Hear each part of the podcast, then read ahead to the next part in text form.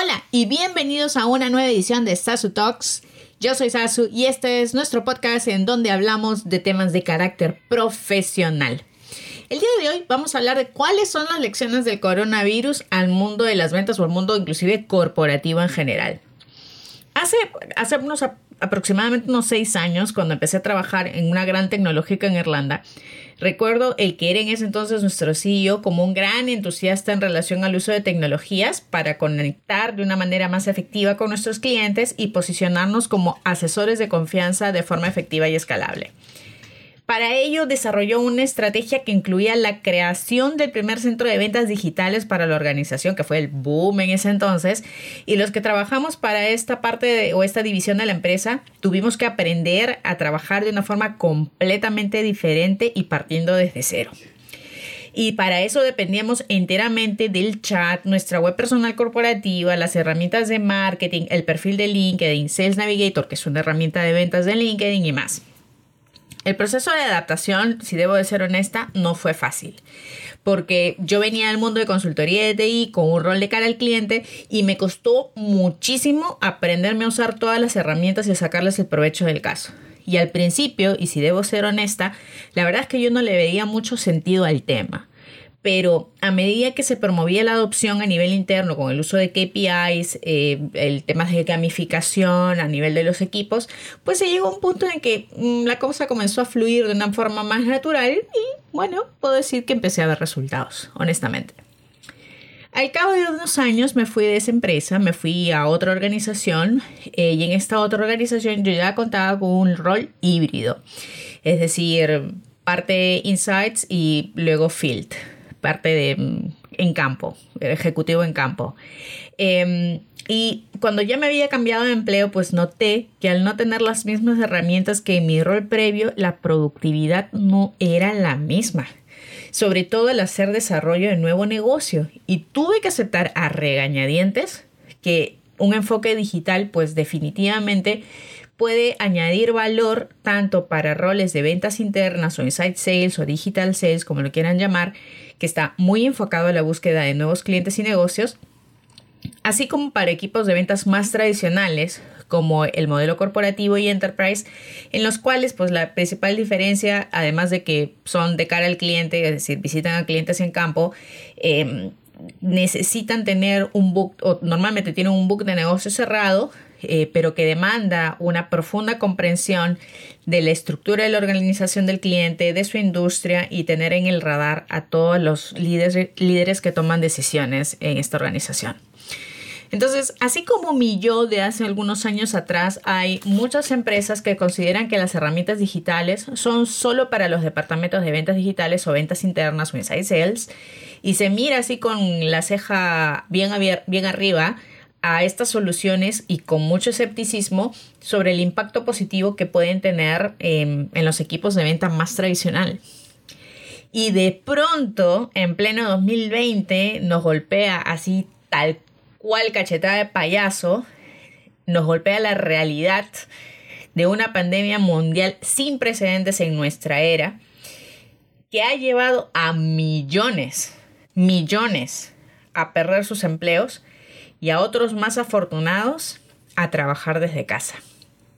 Y así como un tronar de dedos, como el de Thanos, el villano de los Avengers, todos, de la noche a la mañana, nos hemos convertido en vendedores digitales o inside sales, trabajando desde casa o de forma remota o haciendo teletrabajo.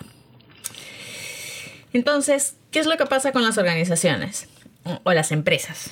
Aquellas organizaciones que hayan ya implementado el uso de herramientas digitales, especialmente aquellas aplicadas a las ventas, aunque sean una parte de la organización o de sus equipos, pues le queda promover la adopción entre los usuarios para sacarles el mayor provecho posible y demostrar retorno de inversión. Y si el presupuesto lo permite, expandir el programa a aquellos otros equipos de venta más tradicional que por la coyuntura ya no pueden visitar clientes, ya no pueden trabajar del mismo modo de antes. Va a haber claramente una curva de aprendizaje, pero que no va a ser tan larga, puesto que ya hay lecciones aprendidas en la primera fase de la implementación y lo que queda por hacer pues no es algo del todo nuevo, ¿verdad?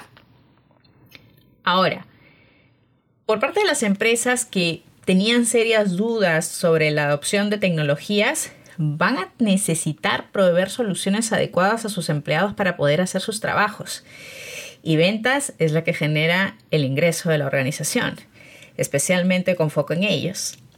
¿Y con qué finalidad? Bueno, además de seguir generando revenue o utilidades a la organización, eh, los vendedores necesitan poder mantener la productividad, no deben perder el contacto con sus clientes y con las industrias, necesitan estar allí para sus clientes, para lo que les puedan apoyar, sobre todo en una situación tan compleja como la que se está viviendo ahorita.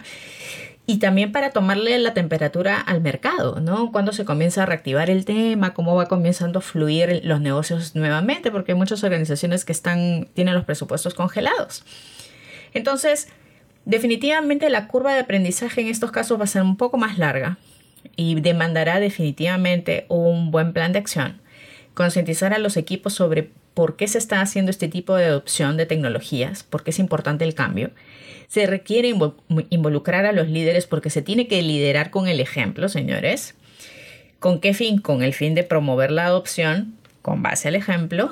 Y además de eso, señores, mucha, mucha, mucha paciencia. Esta crisis internacional es definitivamente una oportunidad para dar un impulso a la transformación digital, especialmente en aquellas regiones en donde no se ha dado aún el salto. Latinoamérica, acá nos están jalando las orejas. Eh, porque ya no se trata si implemento o no implemento. Se trata de la imperativa necesidad de reinventarse, porque eso te reinventas o dejas de existir. Prueba del cambio que se percibe ahorita en el mercado es que en estas últimas semanas hay un incremento de demanda de uso de sistemas de videoconferencias. O sea, Zoom pasó de 10 millones de usuarios a nivel global a 200 millones de usuarios. Para los que no saben qué es Zoom, Zoom es un sistema de videoconferencias, ¿vale? Entonces, además del incremento en la demanda de sistemas de videoconferencias, hay también un número creciente de usuarios en LinkedIn. La cantidad de perfiles que se han creado en estas últimas semanas es increíblemente alto. hay organizaciones que ahora están adoptando las soluciones de ventas como Sales Navigator, que es una herramienta de ventas muy efectiva eh, de, LinkedIn, y herramientas de e-learning, es decir, herramientas de aprendizaje a demanda a través de la web, como por ejemplo LinkedIn Learning. Entonces, si hacemos una reflexión, nadie sabe a ciencia cierta cuándo esto va a terminar, nadie sabe cuándo va a culminar la pandemia, pero lo que sí queda claro es que el mundo está cambiando de manera vertiginosa y se requiere trabajar de un modo diferente, aunque nos cueste, aunque no nos guste. Tenemos que adoptar el cambio. Y para eso se requiere promover el uso de tecnologías que permitan a las personas, a los colaboradores de las empresas poder aprender a usar nuevas tecnologías y generar nuevas habilidades de la noche a la mañana, especialmente aquellas habilidades que se denominan duras, es decir, cómo utilizo Zoom, cómo me aprendo a manejar una herramienta como esta, esa es una habilidad dura, ¿vale? ¿Y con qué fin? Con la, con la finalidad de poder usar estas herramientas de manera más rápida, porque vas a tener que aprender a utilizar herramientas nuevas de la noche a la mañana eh, y poderte adaptar rápidamente con la finalidad de poder responder a tiempo a las demandas del, del mercado que está dando cambios abruptos. Y de así darle continuidad al negocio. Esa es la idea.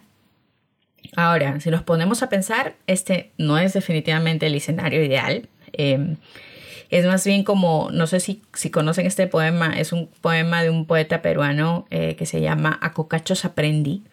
Si no lo han visto ahí, googleenlo, pero léanlo hasta el final porque ahí es que van a pillar el punto al que hago referencia. Pero el punto más importante que nos hace pensar este poema y esta situación es que, señores, no hay tiempo que perder. Esto fue todo por hoy. Gracias por acompañarme. Esto fue Sasu Talks. Gracias por escucharme y hasta una próxima edición.